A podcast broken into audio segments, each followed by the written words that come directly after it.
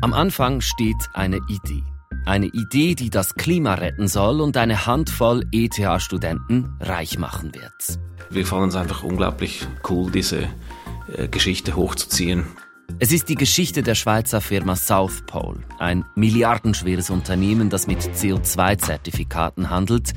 Eine Geschichte, die uns bis nach Simbabwe in die Savanne und zur Großwildjagd führt und die auch für Kritik sorgt. Whistleblower, negative Schlagzeilen. Was lehrt uns die Geschichte des Schweizer Überfliegerunternehmens South Pole über grüne Wirtschaft?